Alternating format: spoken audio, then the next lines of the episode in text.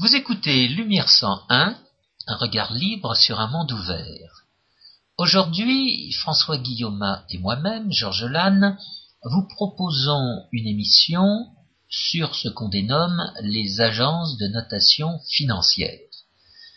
Vous n'êtes vraisemblablement pas sans savoir que une agence de notation financière dénommée Standard Poor's a dégradé la note d'un certain nombre d'États des pays de la zone euro, au nombre desquels la France.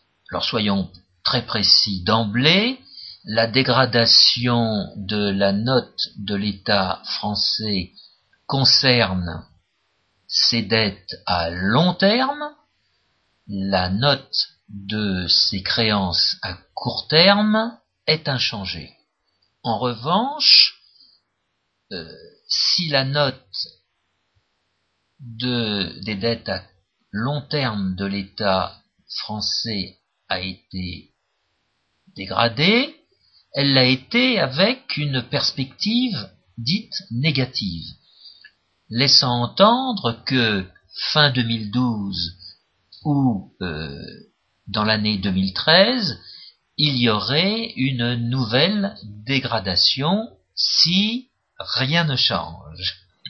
On peut dire aussi que le fonds de stabilisation européen, qui était censé euh, n'être euh, alimenté que par des, euh, des pays détenteurs de la, maximum, de la note maximum, du triple A, eh bien, se retrouve, la moitié de ces bailleurs de fonds dégradés par conséquent, et les, le capital qu'elle avait pu euh, accumuler euh, se retrouve coupé en deux. il, y a ce, il y a le capital qui est encore euh, apporté par les détenteurs du AAA, qui sont l'Allemagne, la Finlande, la, les Pays-Bas, et quel, quel, est, quel est le quatrième pays qui a gardé le AAA euh, je ne l'ai pas en mémoire. Non, mais je crois qu'il y en a davantage. Il y a neuf pays sur les 17 euh, qui ont été dégradés. Oui, oui, mais... Mais il y en a qui étaient déjà... la note était déjà abaissée. Voilà, oui, oui. Bien, Donc le fameux fonds de stabilisation, on ne sait pas s'il va continuer à stabiliser les grandes choses. Et il est probable qu'on va simplement dire que c'est que le triple A n'est plus exigible pour, l'entretenir.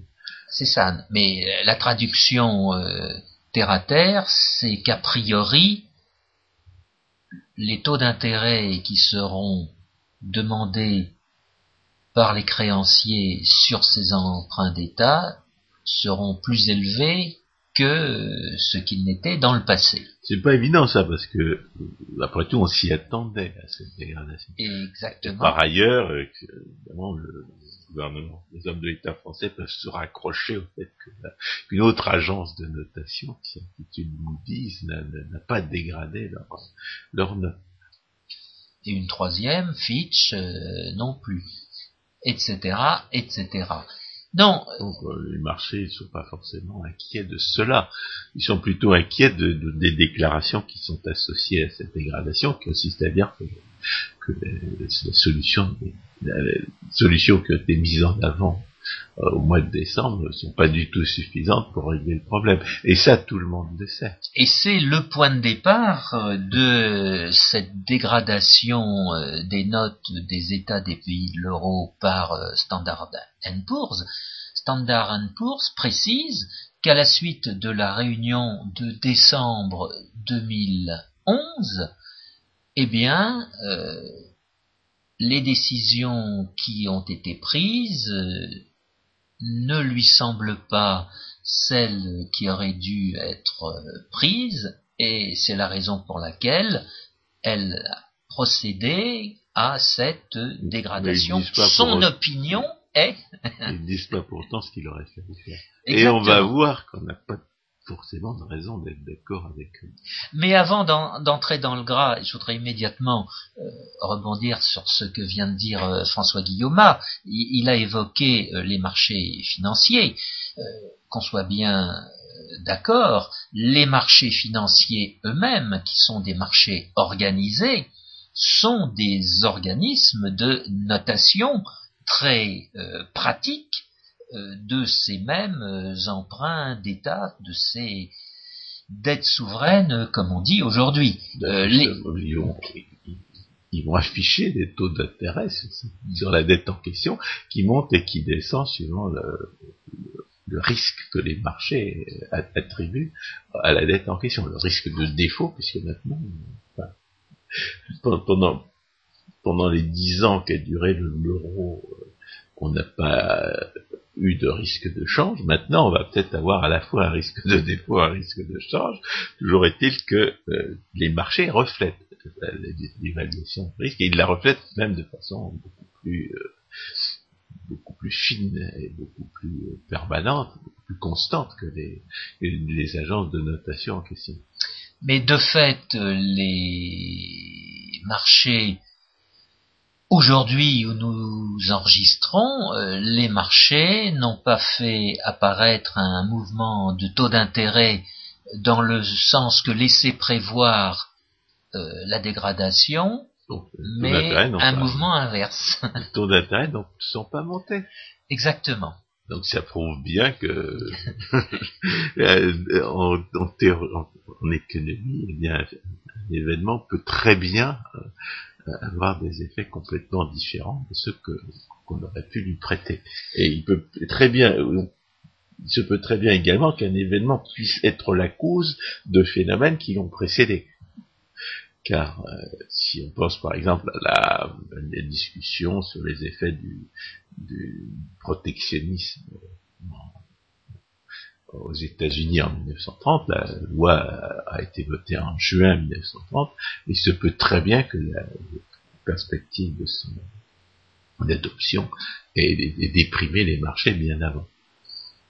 Euh, ça montre que les gens qui s'en remettraient à un critère de un critère temporel pour savoir si un événement est la cause d'un autre, c'est certainement vrai euh, en matière de sciences physiques, ça ne l'est sûrement pas en matière de, marché euh, et, d'économie.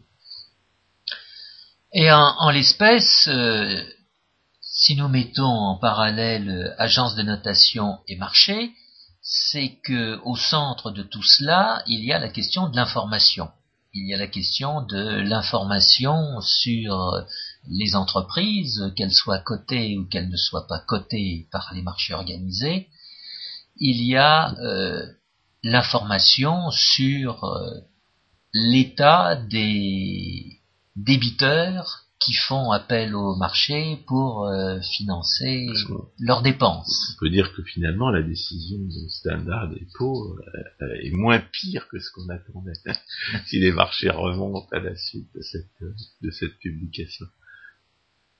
C'est une information supplémentaire à chaque gestionnaire de patrimoine, de portefeuille, de se faire une idée et, d'agir en conséquence. Les gens vont digérer le raisonnement qui a été publié, et comme en, règle générale ils sont aussi mal formés que ceux qui l'ont qui l'ont publié, ils risquent de, de, terminer un peu plus déprimés que cela. Ça c'est très possible. il y a, il y a un autre,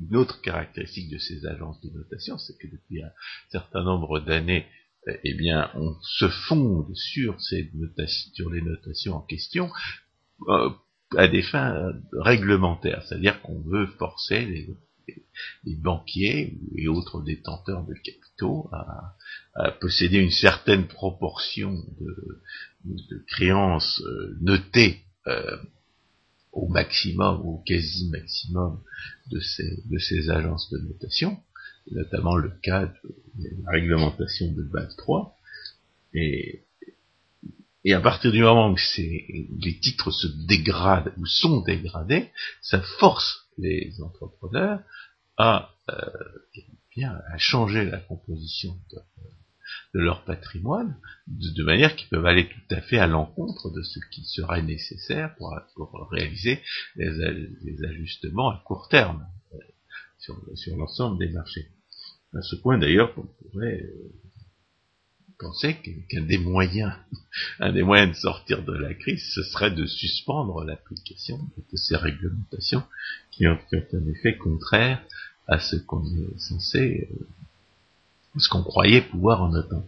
Mais il y a un autre aspect, disons, cette, cet usage des notations à des fins réglementaires, eh bien, c'est la corruption, c'est la politisation de la décision.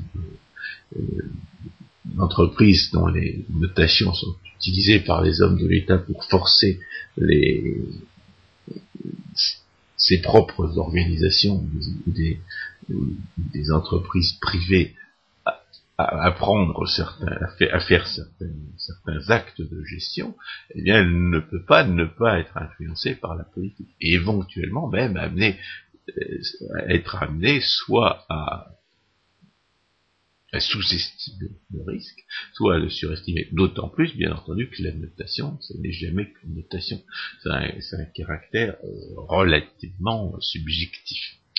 Les agences de notation insistent d'ailleurs sur ce propos. Euh, dans leur euh, explicitation de la position qu'elles prennent à l'égard de tel ou tel débiteur, elles explicitent que c'est une opinion qu'elles donnent et bien évidemment cette opinion peut être euh, remise en question euh, par qui euh, le désire. Cette opinion a désormais des effets contraignants. Bien sûr, mais en relation avec la position des législateurs qui ont donné à ces opinions des valeurs contraignantes qu'elles ne devraient pas avoir. Oui, donc euh, on peut penser qu'il y a que ces, agences de notation sont associées, comme, d'ailleurs à leur à leur origine, à une certaine corruption de, la pratique des affaires par l'ingérence des hommes de l'État. Je pense que la première chose faut essayer de décrire, c'est la, la nature, c'est l'origine et la nature du travail des agences de notation. Et après, on essaiera d'évaluer euh, ce que vaut euh, l'aune de leur opinion, et, euh, à la fin, éventuellement, envisager les stratégies de réponse qu'on peut, avoir face à la publication d'opinions de ce genre. Moi, ce qui m'avait, ce qui m'a frappé en étudiant l'histoire de, ces agents de notation, c'est qu'elles sont effectivement nées d'une, corruption. C'est-à-dire de, pas du tout d'un, système de, capitalisme libre, mais d'une exception à, la liberté des, échanges qui s'est produite à la fin du XIXe siècle aux États-Unis, c'est-à-dire l'attribution de, de privilèges, de subventions à des entrepreneurs ou à des affairistes pour construire des lignes de chemin de fer là où la, la, densité du, trafic ne le justifiait pas. Et évidemment, quand on, quand on distribue des, des, subventions pour faire quelque chose que les gens ne veulent pas acheter eux-mêmes, eh bien, ce que vous produisez, c'est de la subvention, c'est pas du service ni, ni du produit. Vous en avez l'exemple éclatant avec les prétendues énergies, renouvelables aujourd'hui, avec les scandales euh, de Solinbra, et il paraît qu'on nous en annonce 11 autres, on nous annonce 11 autres entreprises fabriquant de, panneaux solaires qui ne demandent qu'à tomber en faillite à leur tour.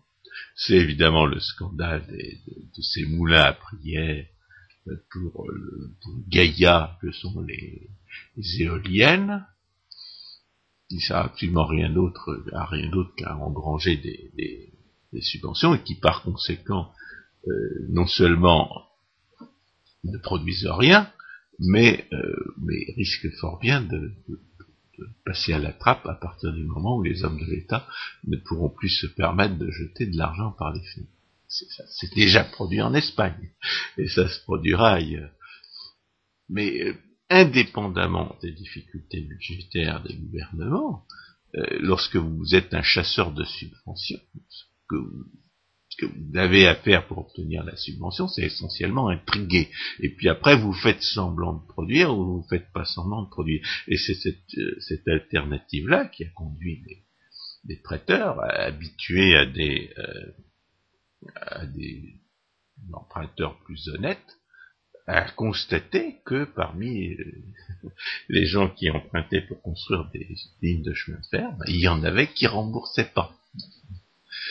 On voit très bien le, raisonnement du politicien. Le politicien distribue de l'argent volé. En l'espèce, c'était des terres, des terres à proximité des lignes de chemin de fer, dont il était euh, juridiquement propriétaire. Les hommes de l'État distribuaient des, des terres à, proximité des lignes qu'ils voulaient voir construire, en échange de la construction de ces lignes. Alors, évidemment, euh, comme rien ne justifiait la construction de ces lignes, eh bien, euh, eh bien, c'est un type particulier d'entrepreneurs, c'est-à-dire des pseudo-investisseurs politiques, auxquels ils ont eu affaire en, grande partie. Et le, raisonnement des hommes de l'État, bien entendu, c'est que si on peut faire en sorte, comme de toute façon ce qu'on distribue c'est des, c'est, butin d'un vol, si on peut faire en sorte que les que les pseudo-entrepreneurs auxquels on a affaire, eh bien volent les autres, euh, plutôt que de, recevoir tout, le privilège sous forme de, d'argent public entre guillemets, eh bien ce sera autant d'économiser pour les finances publiques.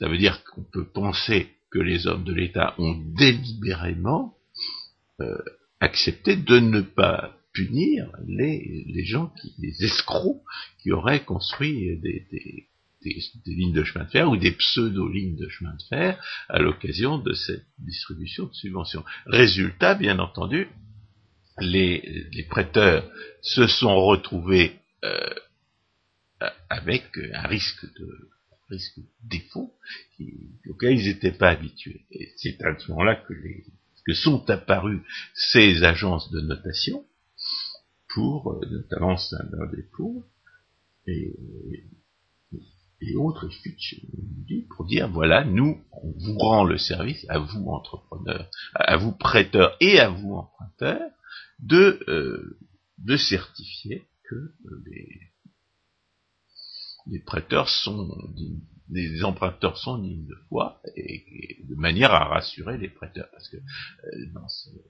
système il y avait quand même des emprunteurs qui, qui méritaient qu'on leur prête et qui pouvaient pas forcément le faire savoir. Donc, euh, avantage pour les uns comme pour les autres, euh, les, les, emprunteurs ouvrent leur compte aux agences de notation et les agences de notation disent voilà ce que nous pensons de ces, de ces, de ces comptes. Et alors, bien entendu, un des, des activités secondaires qui vont assez naturellement euh, résulter de cette collaboration, c'est que non seulement le, celui qui examine les comptes, euh, eh bien, publie une note à, l'intention des, des prêteurs, mais il peut éventuellement même jouer un rôle juridique de certification euh, au terme de réglementation qui, euh, qui exigerait qu'une comptabilité ne soit pas truquée c'est la première, c'est la première manière dont les, dont les agences de notation ont, euh, ont procédé. Elles ont simplement examiné les comptes des entreprises. Ce point, ce point est très important parce que euh, il nous situe dans la première essence de ce qu'on dénomme aujourd'hui la finance, à savoir les règles de droit propriété, euh, responsabilité, euh, liberté d'échange, et euh, la mesure de ce qui résulte de l'application de ces règles et que permet la comptabilité. Les règles de comptabilité vont enregistrer les opérations qui ont été faites étant donné le respect de ces règles de droit. Le cas échéant, les chiffres obtenus vont être analysés sur la base de critères que les comptables vont introduire pour l'occasion, comme par exemple euh, la liquidité ou la solvabilité de l'emprunteur en question. La liquidité au sens où les comptables l'entendent. Exactement. Euh, c'est-à-dire la liquidité au sens où euh, telle ou telle avance vont arriver à maturité, ou telle ou telle créance arrive à maturité. Pas la liquidité au sens déformé depuis le, la mi-vingtième siècle de la monnaie. Alors, une des conséquences de cette, cette association entre l'examen des comptes et la certification des comptes, c'est que lorsqu'une entreprise euh, qui s'adresse essentiellement à, l'ensemble du marché, eh bien certifie des comptes qui sont en réalité truqués, eh bien, elle a bien de la peine à ne pas sombrer tout entière. C'est ce qui est arrivé à Arthur Anderson lorsqu'ils ont certifié les comptes de Denron qui étaient grossièrement falsifiés. Et en disant cela, François Guillaume, vous nous situez un siècle plus tard. Oui, mais ça veut dire qu'il y a quand même cette association entre deux, deux fonctions qui sont différentes.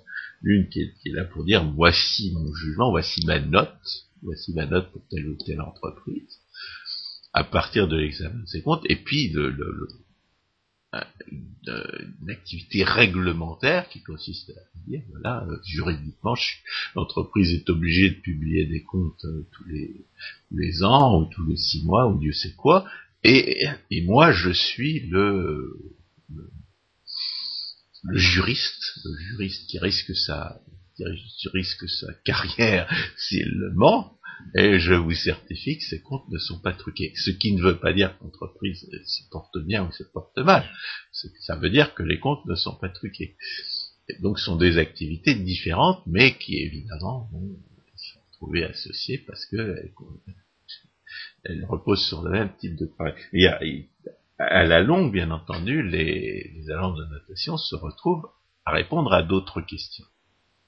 Oui, en l'espèce, euh, les comptes étant certifiés, correspondre à la réalité, on va en déduire une valeur de l'entreprise en question. Le une valeur comptable. Une valeur comptable, mais cette valeur comptable peut avoir des conséquences importantes si l'entreprise en question n'est pas cotée par un marché organisé et désire être cotée par un marché organisé. En comparant la valeur de l'entreprise avec ses bénéfices, on peut dire voilà ce que vous pouvez attendre comme rendement d'un de, investissement dans l'entreprise en question. L'entreprise elle-même faisant apparaître des capitaux propres et sur la base de ces capitaux propres, une rentabilité peut être calculée à l'instant T et peut être prévue ou un rendement est prévu pour une certaine durée. Euh, dans tous ces cas de figure, on envisage des chiffres incertains qui ne font pas intervenir explicitement un risque au sens où nous pouvons en parler aujourd'hui. Il n'existe pas un risque financier bien identifié, comme euh, nous allons le voir euh, dans, pas donner une expression numérique euh, scientifique, hein, l'éventuelle variation à venir de la des bénéfices euh, de ce fait de la, du rendement et de la rentabilité d'une activité productive c'est pas c'est pas comme dans un système d'assurance où on dispose de longues tables statistiques qui permettent de de, calculer euh, aussi précisément que possible euh, le, le risque qui lui est associé. Mais c'est déjà un progrès que de, calculer la le rendement d'une entreprise, éventuellement son rentabilité, c'est-à-dire la différence entre ce que vous payez pour, euh, pour, en acheter des parts et ce que vous allez finalement avoir engrangé, c'est un, c'est un, un, un, produit secondaire tout à fait naturel d'un examen des comptes. l'examen de la variabilité des cours viendra après, euh, quand on aura appris à faire des choses de, ce genre. Il faut se rendre compte qu'à l'époque, l'accent est mis sur, disons, l'espérance de rendement, point final. Le cas échéant, différents scénarios de d'évolution future euh, sont envisagés, euh, les scénarios sont pondérés par des probabilités, et ceci va, disons, approfondir euh, l'espérance de rentabilité. Mais on ne va pas au-delà. on ira au-delà à partir de la seconde partie du XXe siècle. Bah, ça dépend aussi de la des capacités de calcul. Hein. Il faut penser qu'avec le développement des ordinateurs, il y a un certain nombre de calculs qui prenaient trop de temps à faire à la main, qui, se vont se faire en quelques fractions de secondes sur n'importe quel ordinateur, et, maintenant c'est devenu assez facile de se débarrasser de ce, ces, tâches euh, laborieuses là. Euh, mais ce qu'on peut dire aussi, c'est que la, raisonnement sur, sur la pratique des affaires, eh bien, progresse en rendant explicite ce qui n'était que tacite dans, le, dans le, les raisons d'agir des, gens. Hein. La théorie économique euh, progresse euh, en, en rendant explicite ce qui n'était qu'implicite dans les, dans, les, dans les raisonnements antérieurs. Ça fait 200 ans, peut-être même davantage, fait du raisonnement à l'équilibre, c'est-à-dire qu'on tire les conséquences du fait qu'il n'y a pas de profit certain. Euh, le fait qu'il n'y a pas de profit certain est un, axiome de la, l'axiome premier de la théorie financière, pour ce qui est de l'évaluation des, profits et des pertes possibles, mais ça n'est que récemment qu'on qu'on a pu en déduire expressément en appliquant cette, cet axiome-là euh, aux politiques économiques et sociales, euh, en déduire que ces politiques économiques et sociales ne peuvent atteindre leurs objectifs que par accident. Donc la, théorie économique progresse en rendant explicite ce qui n'était que, raison d'être, raison d'agir tacite, voire commentaires qui n'ont pas fait l'objet de publication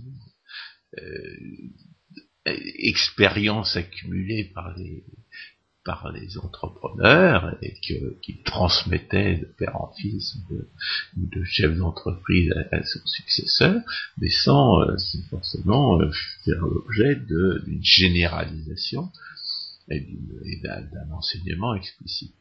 À cette occasion, on peut citer un économiste américain qui s'appelle Frank Knight, auquel se réfèrent euh, tous les économistes américains jusqu'à aujourd'hui inclus. C'est un des fondateurs de l'école de Chicago, Franklin.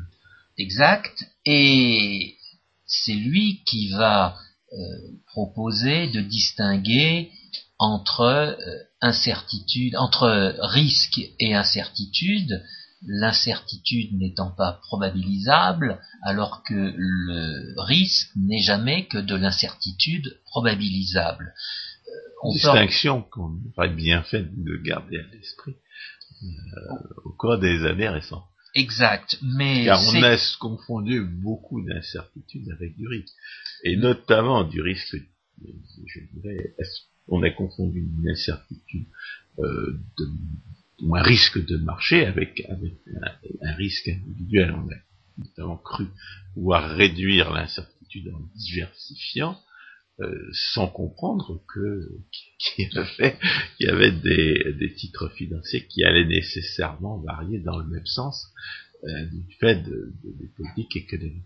Mais à l'opposé, je regretterais cette référence des auteurs américains ou cette fixation qu'ils font sur Frank Knight, alors que c'est une distinction qui est bien connue en France depuis au moins la moitié euh, du XIXe siècle, c'est une distinction que fait en particulier Frédéric Bastiat dans euh, Harmonie économique, euh, lui-même à l'occasion de faire référence au premier statisticien de l'assurance vie euh, du XVIIIe siècle, euh, qui était très familier avec cette distinction entre incertitude probabilisable et incertitude non probabilisable. Oui, parce que justement, l'incertitude probabilisable peut faire l'objet du métier d'assureur, alors que l'incertitude non probabilisable, elle est abandonnée à, à, la pratique des financiers. Exact, exact. Mais est-ce que, en ce qui concerne Frédéric Bastiat, est-ce qu'il n'y a pas justement là-dessus quelque chose que ses, contemporains n'avaient pas compris et qui lui ont reproché? Oui, euh, c'est même euh, la raison pour laquelle, dans un premier temps, il va publier les harmonies économiques au début euh, de 1850. à cette occasion, il est, son livre est mal reçu même parmi ses amis du journal euh, des économistes, qui le trouvent euh, trop sévère avec, entre guillemets, la corporation des économistes. Dans la foulée, il veut non pas répondre brièvement, mais plus, comment dire, plus, plus, profondément et pour cela il, se propose de réécrire les harmonies économiques afin euh, peut-être de clarifier euh, les obscurités que certains y voyaient. Le fait est qu'il n'a pas le temps de terminer et il meurt le 25 décembre 1850.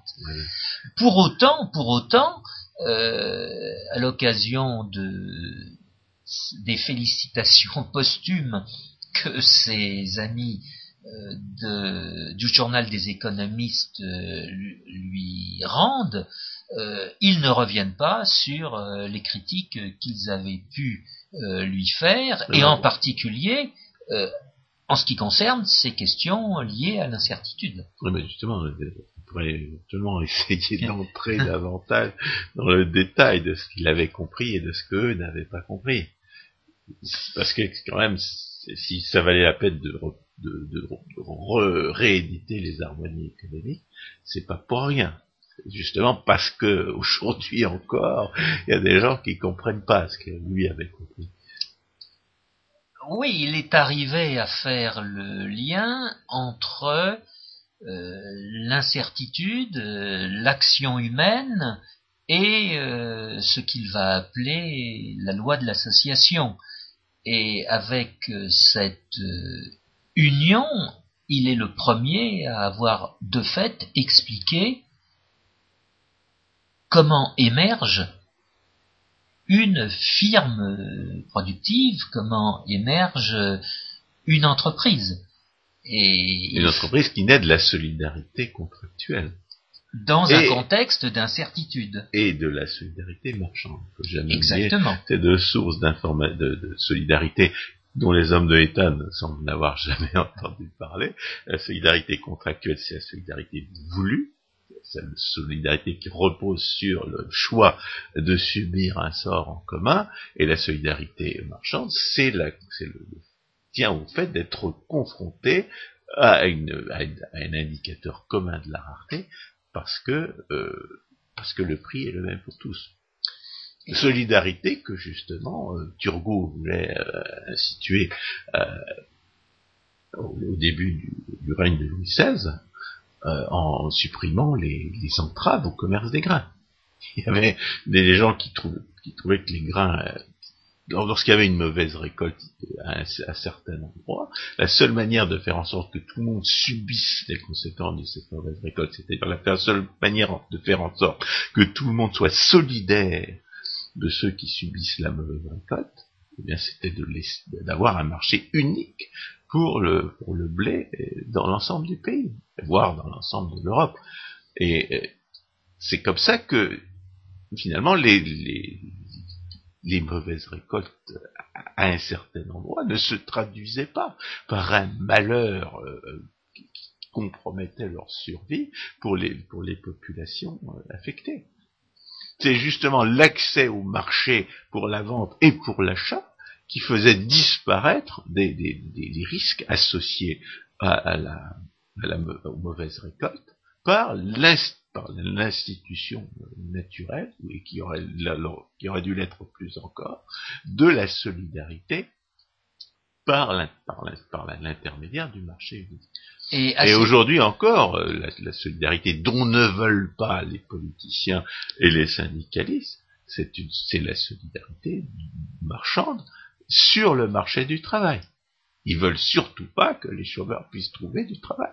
Alors, c'est toute leur réglementation qui, qui, sont là pour tenir les chômeurs à l'écart du marché du travail leur réglementation, leurs impôts et leurs subventions. Donc la, solidarité marchande, c'est pas quelque chose qui ne, qui c'est pas un problème de la fin du XVIIIe siècle. C'est un problème qui est d'autant plus actuel aujourd'hui que les hommes de l'État n'en veulent toujours pas et qu'à la place, ils, cherchent à nous imposer une prétendue solidarité qui n'en est pas une et qui passe exclusivement par le vol et par l'esclavage. Mais dans Harmonie économique, Frédéric Bastiat non seulement fait apparaître le principe de l'émergence des entreprises capitalistes, mais aussi il fait référence à un type d'entreprise capitaliste, à savoir les entreprises d'assurance.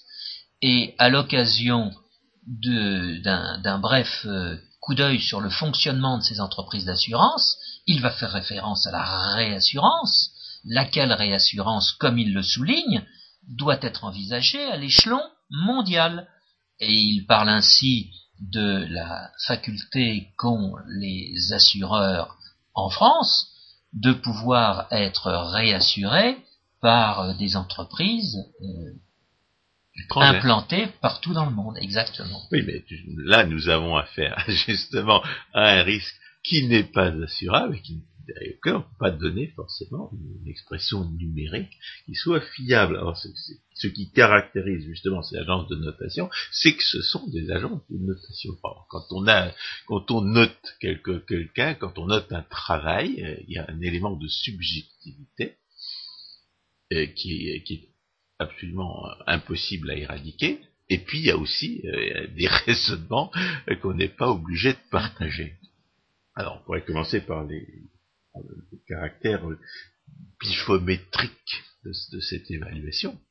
Euh, je dirais qu'il en est de, des notations par les agences du même nom, euh, comme de la notation des, des, élèves dans une école. C'est qu'en en, général, on note, euh, non pas par rapport à des critères absolus, mais par rapport à des critères relatifs. C'est-à-dire, on trouve qu'une copie est meilleure que celle des autres, on lui donne une meilleure note. Il n'y a qu'en mathématiques, et c'est d'ailleurs une des raisons pour lesquelles, euh, une des raisons parmi d'autres pour lesquelles les mathématiques sont appréciées des, bureaucrates, il n'y a qu'en mathématiques qu'on peut se tromper ou ne pas se tromper. Dans les sciences, euh, dans les sciences de la nature, on fait, on applique correctement une formule ou on ne l'applique pas. On a un résultat vrai ou un résultat faux. C'est, extrêmement pratique. On peut, on peut trouver des euh, critères d'évaluation euh, objectifs. D'ailleurs, on peut les développer aussi. Mais quand il s'agit de d'estimer un risque, euh, eh bien, c'est un peu, c'est un peu la bouteille à l'encre. On peut énumérer toutes les raisons objectives de penser que ce risque est élevé ou qu'au contraire il ne l'est pas, mais euh, finalement, en euh, dernière analyse, on, s'obtient à, euh, on en est réduit à une estimation personnelle. Alors, je dirais, dans un raisonnement bureaucratique, car toutes les entreprises ont une tendance à la bureaucratie, il est souvent plus moins risqué d'avoir d'avoir tort avec tout le monde que d'avoir raison euh, contre les autres. Et euh, il est a fortiori beaucoup plus risqué de se tromper contre les autres. Donc il y a une certaine tendance au conformisme dans cette évaluation. Et les, agences de notation euh, vont nécessairement se surveiller les unes les autres, et puis elles vont tirer les conséquences de, de, ce que les marchés disent, parce que les marchés sont en concurrence avec elles, et les marchés évaluent le risque d'une manière bien plus fiable et bien plus, et bien plus détaillée qu'elles-mêmes ne le font. Oui, ce qu'on peut dire, c'est que l'évaluation que donnent les marchés du risque euh, procède d'une action qui a été menée par euh, les investisseurs, alors que la notation des agences est purement euh, spirituelle, est purement intellectuelle. Elle, elle ne correspond pas à une réalité passée, elle correspond à une, une spéculation. Une spéculation, oui, au, bon sens du mot. C'est-à-dire, il n'y a pas de mauvaise spéculation. C'est une spéculation, c'est-à-dire une réflexion qui se, se, traduit non pas par des actes, mais par des dires. Et, euh, mais ce, qui compte, c'est que si on veut euh, juger euh, les, les, notations d'une agence du même nom, il faut la replacer dans le contexte des informations d'origine concurrente. Et il faut savoir que les investisseurs qui agissent sur les marchés sont plus responsables que les, décideurs des agences de notation. Que par ailleurs, la politisation dont on a parlé tout à l'heure, c'est-à-dire le fait qui tient au fait que la réglementation s'appuie sur ces notations-là pour, euh, pour obliger les, les gestionnaires euh, publics et privés à, à, faire un certain nombre de choses qu'ils n'auraient pas fait autrement, cette, euh, cette utilisation des, des, des notes euh, en question à des fins réglementaires corrompt la décision des agences de notation elles les rendent, elles les rendent plus suspectes. Et on n'est pas du tout obligé de... On ne sait pas très bien d'ailleurs dans quel sens euh, euh, le soupçon va aller, parce que le, le, soupçon existant, il se peut que l'agence de notation prenne les devants, essaye donc essaye de prévenir le soupçon en étant plus sévère qu'elle ne le serait autrement. C'est un phénomène qui est, tout à fait comparable, par exemple, à ce qu'on a observé avec le, CV anonyme. On croyait que le CV anonyme allait mettre fin au, racisme, et c'est vrai que le CV anonyme met fin au racisme, mais pas le racisme qu'on attendait. C'était un racisme qui laissait le bénéfice du doute aux jeunes issus de la diversité, comme on dit, alors que avec le CV anonyme, on jugeait sur pièce et on faisait plus de racisme le racisme, le vrai racisme. Donc, euh, le, on n'est pas euh, obligé de, ne pas tenir compte de cette, cette, politisation des agences de notation, et on n'est pas obligé non plus de prendre au sérieux leur raisonnement. Parce que moi, ce qui m'a frappé quand j'ai lu le texte de, de Standard Poor's, c'est que c'était une analyse keynésienne. Alors moi, je suis pas keynésien. je considère Keynes comme un charlatan. Donc, euh, comment prendre au sérieux des gens dont on ne partage pas les analyses? L'analyse keynésienne, en l'occurrence, est euh, extrêmement euh, suspecte dans, dans, dans, un de ses aspects les plus fondamentaux. Parce que lorsqu'elle dit que, que les réformes proposées pour faire face à difficultés sont insuffisantes, on est bien d'accord. Seulement, l'analyse keynésienne, euh, lorsqu'elle l'envisage, ce qu'on appelle de manière typiquement anticonceptuelle, des mesures d'austérité, eh bien, euh, elle, elle, va envisager de façon très différente l'augmentation des, impôts et la, la baisse des dépenses. Euh, la notion d'austérité n'a absolument aucun sens. Du point de vue économique, et a fortiori quand on est un vrai économiste, euh, augmenter les impôts ou réduire les dépenses, c'est le jour et la nuit. C'est le jour et la nuit parce qu'augmenter les impôts, quand on est à quand on est à, la limite du socialisme, et que c'est justement, et quand c'est justement pour ça qu'on n'arrive plus à emprunter, c'est-à-dire que la, seule option, en réalité, c'est de réduire les dépenses. Quand on était à la limite du socialisme, c'est-à-dire aux alentours de 60% de, euh, du produit intérieur euh, volé et redistribué, eh bien, euh, la, la, seule solution, c'est de réduire les dépenses. Le, le problème du keynésien, c'est que, euh, premièrement, ne sait pas forcément que qu'augmenter les impôts, ça va, ça va déprimer la, la production bien plus qu'il ne s'y attendait, parce que le, raisonnement, disons, euh, sur comme quoi l'impôt décourage la production n'est pas spécifiquement keynésien, mais surtout la baisse des dépenses, il va l'interpréter comme une baisse de la dépense totale, la, baisse des dépenses publiques, il va l'interpréter comme une baisse de la dépense totale, c'est-à-dire comme un élément dépressif. Alors lorsque votre analyse est keynésienne, la baisse des dépenses, c'est-à-dire ce qu'il faut faire pour sortir de la crise, il va l'interpréter comme un élément dépressif qui va euh, réduire la production et par conséquent qui va réduire les euh, euh, les recettes publiques.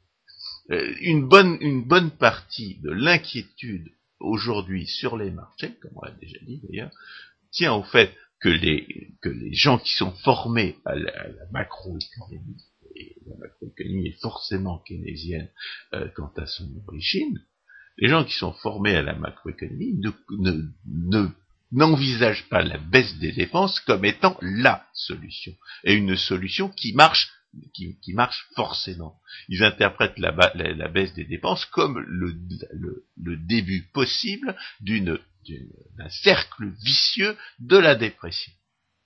Ce qu'elle n'est pas et ce qu'elle ne peut pas être.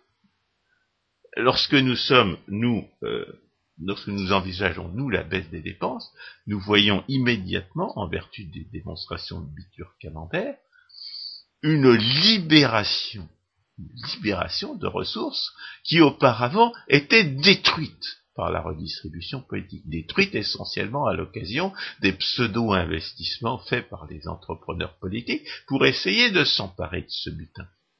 Dès lors que le butin est réduit, eh bien, euh, eh bien la production a augmenté. Euh, quoi que puissent dire d'ailleurs euh, les statistiques de prétendue comptabilité nationale. Lorsque, la, lorsque les, États-Unis ont démobilisé en 1945, quand ils ont réduit massivement les dépenses militaires. On a observé une baisse du produit intérieur de 11%. Le chômage, lui, n'a pas bougé. Pourquoi? Parce que le produit intérieur incluait euh, automatiquement des dépenses euh, étatiques qui ne sont pas productives. Parce que euh, dépenser de l'argent pour casser les choses et tuer les gens, c'est pas de la production. Donc ces 11%-là étaient purement fictifs. Et véritable, le véritable indicateur de l'activité, c'était l'emploi, qui n'a pas bougé. Et, et l'emploi qui a augmenté, puisque le chômage n'a pas bougé, puisque tous les gens qui ont été démobilisés ont trouvé du travail. Donc avec ces deux indicateurs, euh, un qui baisse et un autre qui bouge pas, ce qu'on a en réalité, c'est une augmentation de la production. Eh bien, si les hommes de l'État réduisent les dépenses, c'est ça qui va se passer. Il va y avoir une augmentation de la production réelle. Toutes sortes de gens qui pseudo-investissaient dans la, politique pour essayer d'obtenir de l'argent volé pour pour échapper à l'impôt, ces gens-là vont, euh, ben, vont investir dans une production réelle. C'est pour ça que c'est pour ça que la notion de, d'austérité est si scandaleuse, si euh, si incroyablement euh, euh, fallacieuse, parce que l'austérité fourre dans le même sac quelque chose qui va effectivement, qui peut absolument pas résoudre le problème, qui va effectivement précipiter la, l'économie dans un cercle vicieux de la dépression, c'est l'augmentation des impôts. Et puis, la, solution qui libère au contraire les ressources nécessaires pour sortir de la crise, c'est la réduction des dépenses. et donc dans leur mentalité de, pseudo-comptable, qui est celle des, macroéconomistes, eh bien, les gens qui discutent aujourd'hui de cette crise budgétaire, s'ils peuvent employer le même mot d'austérité pour désigner l'augmentation des impôts et la baisse des dépenses, ça veut dire qu'ils sont extraordinairement dans l'erreur. C'est une catastrophe. Et cette catastrophe, on la, trouve, on, en trouve des, on en trouve des échos justement dans cette, dans cette analyse de, de Standard et pour lorsqu'ils raisonnent en keynésien, lorsqu'ils ont l'air de supposer qu'une baisse des dépenses pourrait, euh, euh, conduire à une récession et à, la, euh, une baisse des, recettes publiques, eh bien, ils se, trompent de façon gravissime. Alors, la seule chose qu'on puisse, le seul crédit qu'on puisse attribuer à quelqu'un qui raisonne en keynésien, c'est qu'on peut penser que les keynésiens savent, à partir des expériences de Kennedy, notamment au début des années 60, ou de Reagan au début des années 80, ou de, ou de même de Bush au début des années 90, on peut penser que les keynésiens savent que réduire les impôts de la haine, eh bien, ça peut relancer la production.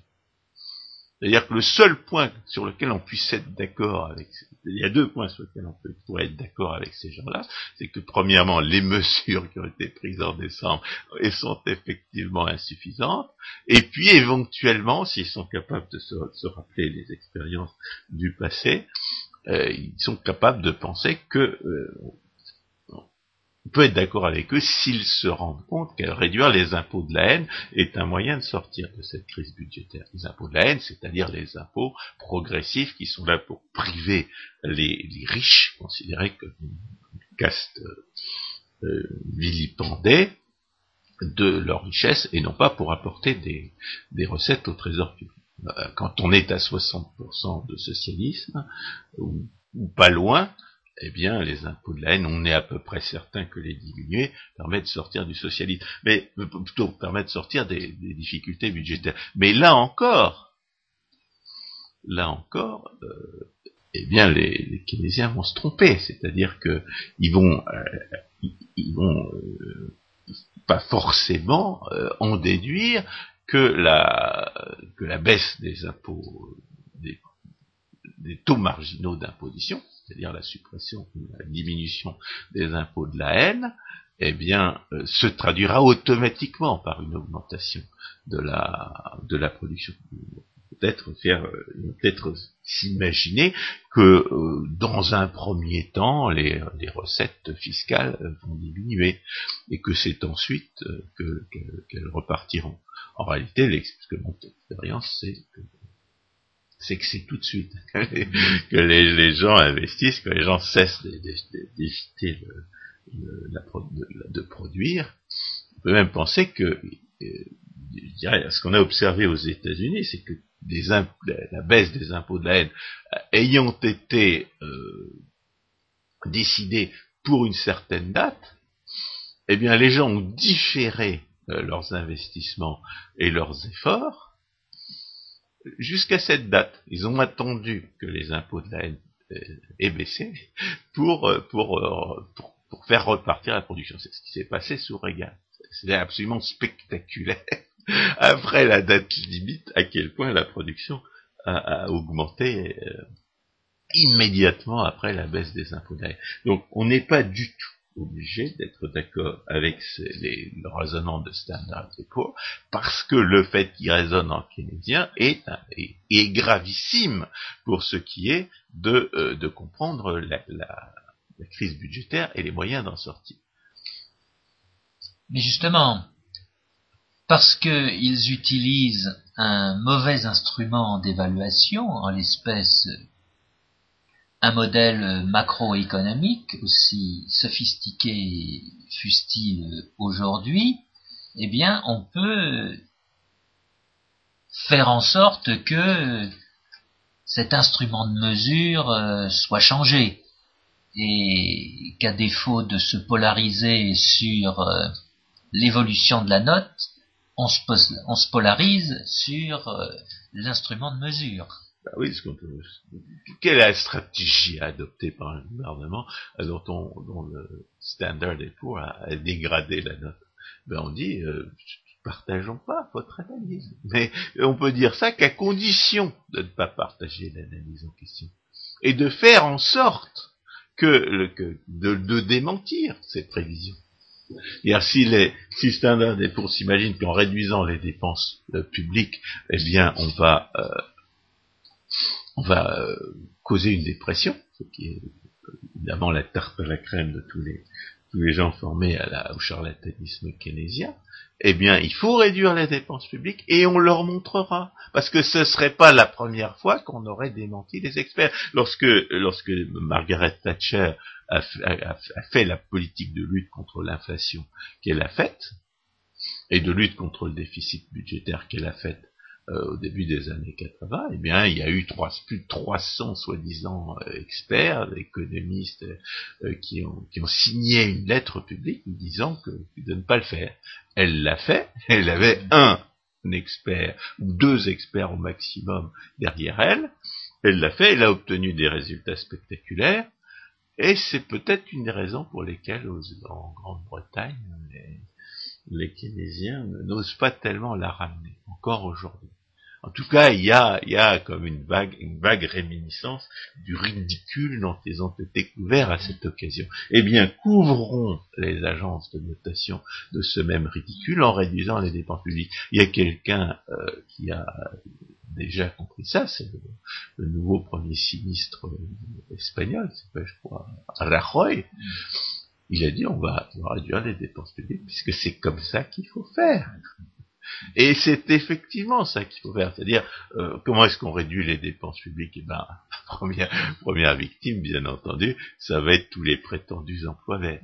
C'est-à-dire ce ces monstrueux gaspillage inspiré par un mensonge organisé qui est le mensonge du réchauffisme, on va, on va sabrer, on va couper, on va mettre fin à ce, à ce,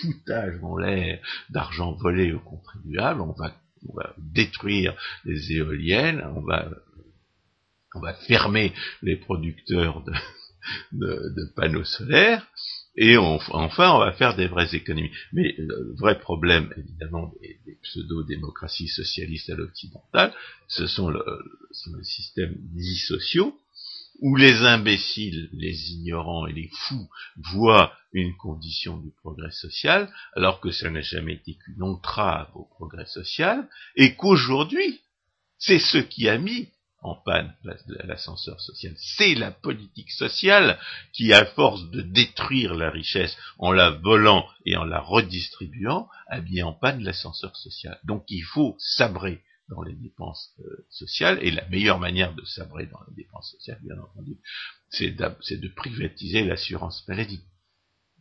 Et puis après, euh, on verra. aux États-Unis, en 1995, il y a eu une réforme de, l'aide sociale qui disait essentiellement si vous foutez rien, on vous donnera pas d'argent volé. Si vous essayez de travailler, on vous donnera de l'argent volé. C'était sous la présidence, lorsque, lorsque l'Assemblée euh, la Chambre des représentants avait un, être humain à sa tête qui s'appelait Newt Gingrich, et à la place d'une espèce de, de, larve qui s'appelle John Burner, et, euh, et il a, il a mis en œuvre une politique de réforme des, des, dépenses sociales qui a réduit les dépenses publiques, qui a, qui a, qui a mis le budget en excédent, et malheureusement, le résultat, c'est qu'on en a fait crédit à Clinton, qui a été réélu en 1987.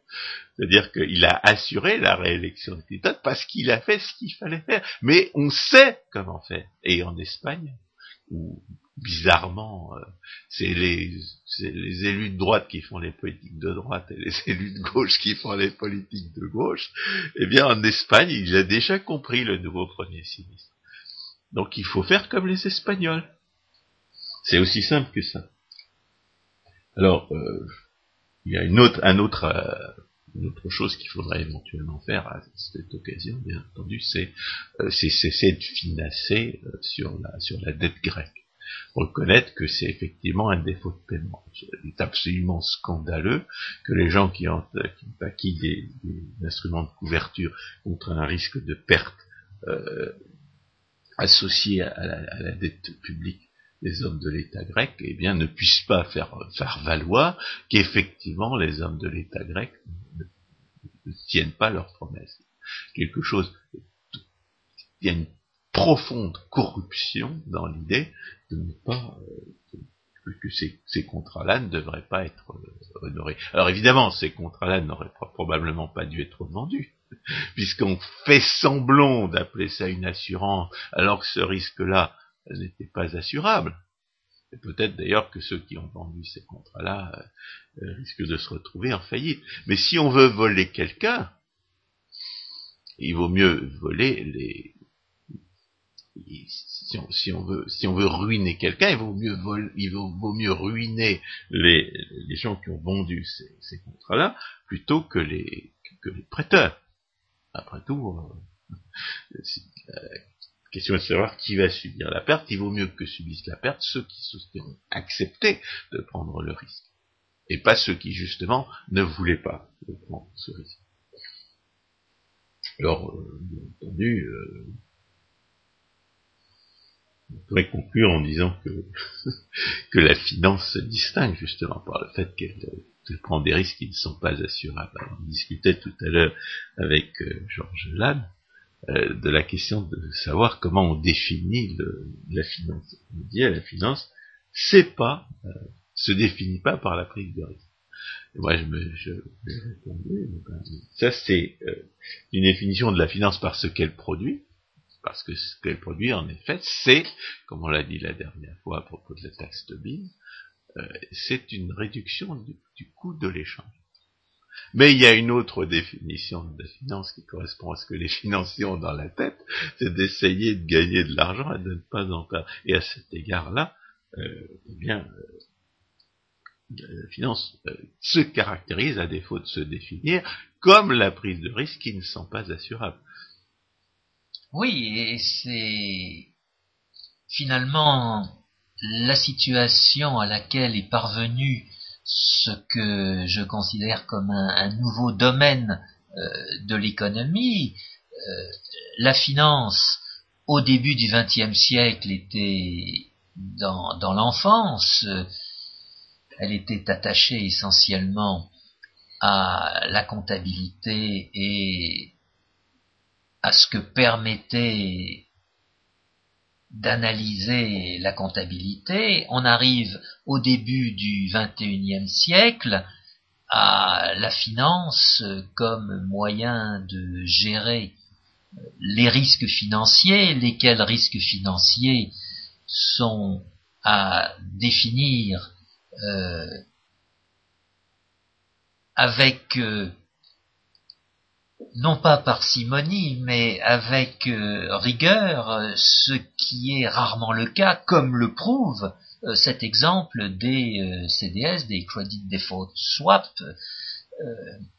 de fait, cette finance fait intervenir des contrats. CDS, ce sont justement ces contrats qui permettent de se couvrir, ou qui sont censés permettre de se couvrir contre un risque de non-paiement des, des, emprunts. Ce qu'on appelle aussi en France les dérivés de crédit. Ces contrats de dérivés de crédit permettent à un prêteur qui n'a pas euh, toute confiance dans la personne à qui il a prêté de se couvrir euh, dans certaines conditions contre le défaut de paiement de son euh, débiteur. Oui, à condition que justement le contrat soit honoré, parce que en matière de, dette grecque, justement, la question est de savoir s'il le sera.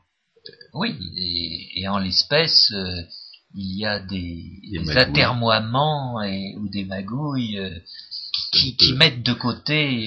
ça, ça, ne peut que, que que rendre les marchés nerveux de voir à quel point les, engagements ne sont pas pris et ne sont pas tenus. Et je parlais de l'autre jour de, de, MF Global, qui est un, qui sur les marchés euh, à terme des matières premières aux États-Unis, ils ont volé leurs leurs clients de manière absolument incroyable et scandaleuse, et, avec la complicité du marché organisé et des hommes de l'État, je ne pense pas que les, marchés puissent être rassurés par ce genre de criminalité.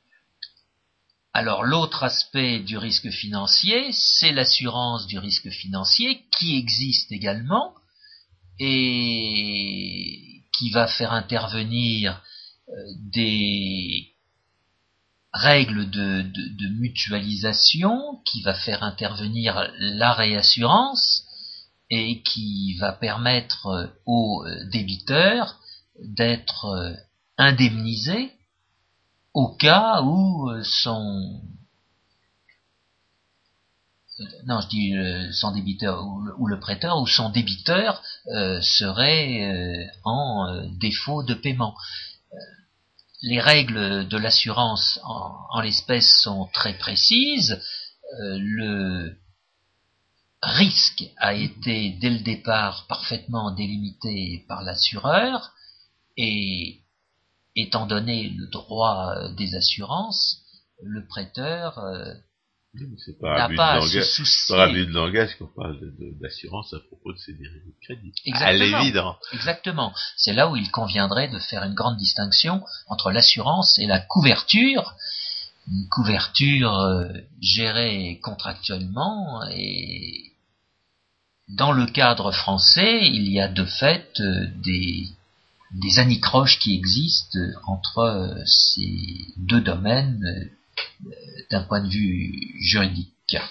je pense que pour conclure, on pourrait rappeler le, secret qu'on ne devrait pas révéler aux hommes de l'État, mais qu'on a déjà révélé, donc on peut le, répéter, c'est que, étant donné que la redistribution politique détruit euh, en tendance l'équivalent de ce qu'elle vole, il est beaucoup plus facile qu'il ne le croit de sortir de cette crise budgétaire à condition d'en rabattre un petit peu sur leur socialisme. Bien sûr. ils réduisent de, de, de 3 ou 4 points le, degré de socialisme en France. Ils sont sortis de la crise budgétaire. Puisque la redistribution politique détruit conduit à gaspiller, c'est-à-dire à détruire l'équivalent de ce qu'elle vole, si vous réduisez de 3 ou 4 points le, socialisme en France, si vous passez de 57% à 50, 53 ou 54%, eh bien vous, vous dégagez les moyens, comme dégagez, comme ils disent, les moyens de résoudre la crise. On ne devrait pas le leur dire, parce qu'on devrait leur, dire c'est la fin de, l'État-providence. Vous devrez, plus, plus jamais, rien ne sera comme avant. Mais c'est pas vrai, c'est pas vrai. Ils peuvent très bien le conserver, leur état-providence, à condition de rapprêter un tout petit peu sur le pillage et sur la destruction insane. Mais quand même suffisamment. Seulement, ils ne veulent pas le croire, et bien plus, ils, ils ne savent pas. Ils ne le savent pas, oui. Ils ne le savent pas, ils sont formés au keynésianisme et ils croient aux conquêtes sociales. Et d'autre part, ils pensent qu'en agitant toujours plus de dépenses publiques, ils seront d'autant mieux élus aux prochaines élections. En France, ça, peut être un gouvernement de gauche qui va faire la politique de droite nécessaire. François Guillaume, merci beaucoup. Chers auditeurs, voyez donc dans ces agences de notation financière, euh, rien de très particulier. Euh, ce sont des firmes d'information dont les services peuvent être utilisés. Mais dont les opinions sont corrompues par l'usage qu'en en fait la réglementation. C'est certain, et que davantage de concurrence permettrait de mettre de côté. Chers auditeurs, à une prochaine fois.